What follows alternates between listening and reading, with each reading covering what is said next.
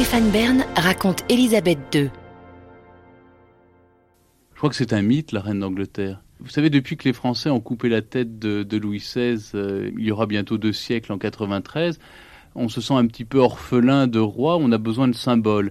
Et je crois que parmi les symboles, la reine d'Angleterre est, le plus grand, le plus impressionnant, le plus imposant à notre esprit. D'abord parce que je crois qu'inconsciemment, on, sait que la reine d'Angleterre est, est sacrée. Elle n'est pas couronnée, c'est pas une fonctionnaire avec euh, une couronne sur la tête, c'est plutôt un personnage qui a reçu une certaine onction. Et puis surtout, elle est là depuis 40 ans, c'est-à-dire que nos grands-parents l'ont vu monter sur le trône, nos parents, euh, nous, les générations euh, euh, qui vont nous suivre, finalement, c'est une mémoire de la moitié de ce siècle, pratiquement. En plus, c'est une souveraine qui défie les modes. Je crois que ça, c'est très important.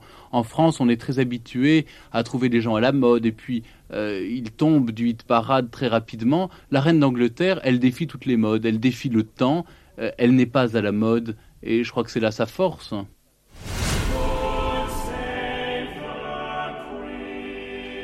Stéphane Bern raconte Élisabeth II.